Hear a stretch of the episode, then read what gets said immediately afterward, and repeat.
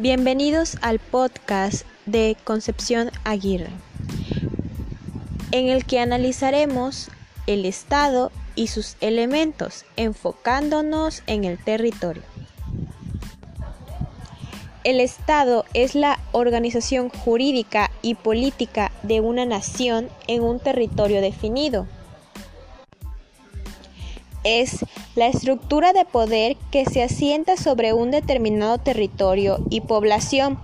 Su objetivo principal es el bien común, que consiste en crear las condiciones de crecimiento e igualdad de oportunidades para que todas las personas que integran la nación alcancen el mejor nivel de bienestar posible.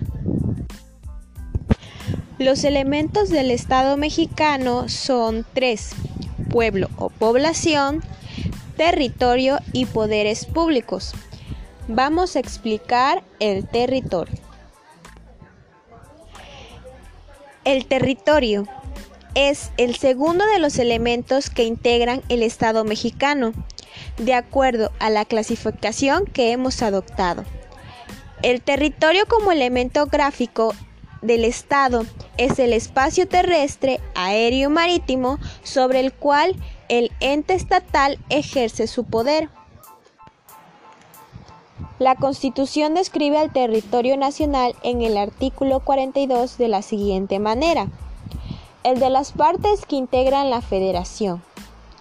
El de las islas, incluyendo los arrecifes y callos en los mares adyacentes el de las Islas Guadalupe y las de Revillagigedo situadas en el Océano Pacífico, la plataforma continental y los zócalos submarinos de las islas, cayos y arrecifes, las aguas de los mares territoriales en la extensión y términos que fija el derecho internacional y las marítimas inferiores y el espacio situado sobre el territorio nacional con la este, extensión y modalidades que establezca el propio derecho internacional.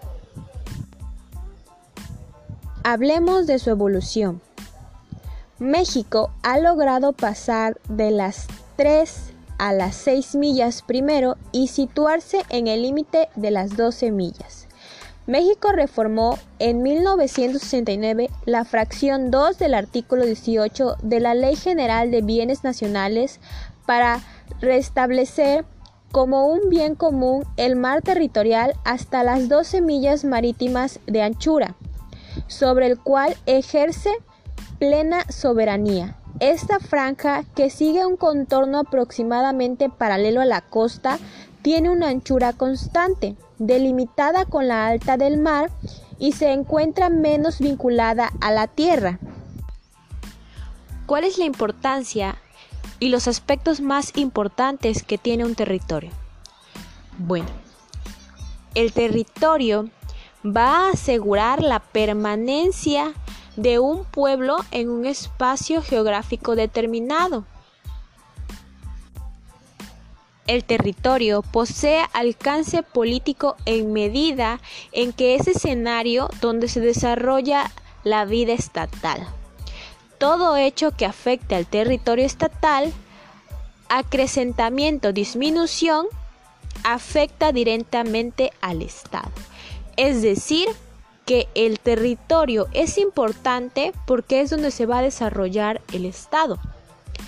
También el amor a la propia tierra, es decir, el ansia de expansión territorial de los pueblos con fines de mantener ordenamientos jurídicos en ascenso. Para finalizar, analicemos lo siguiente. El territorio es importante ya que, como lo mencionamos anteriormente, es la condición necesaria para que se extienda el dominio del Estado. El territorio de un Estado comprende no solo una determinada superficie, sino también el subsuelo, es decir, el espacio aéreo, costas y litorales.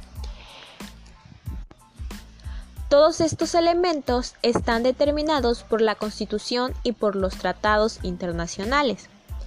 El territorio es el elemento imprescindible para el que el Estado pueda cumplir sus funciones, es decir, que sin, el territorio el Estado no puede obrar ni conservar su existencia si carece de este mismo. Debe poseer auténtico derecho sobre el dominio de su territorio. El concepto más acertado sobre el territorio es el del ámbito de validez de la norma jurídica, el escenario en el que el Estado aplica su poder.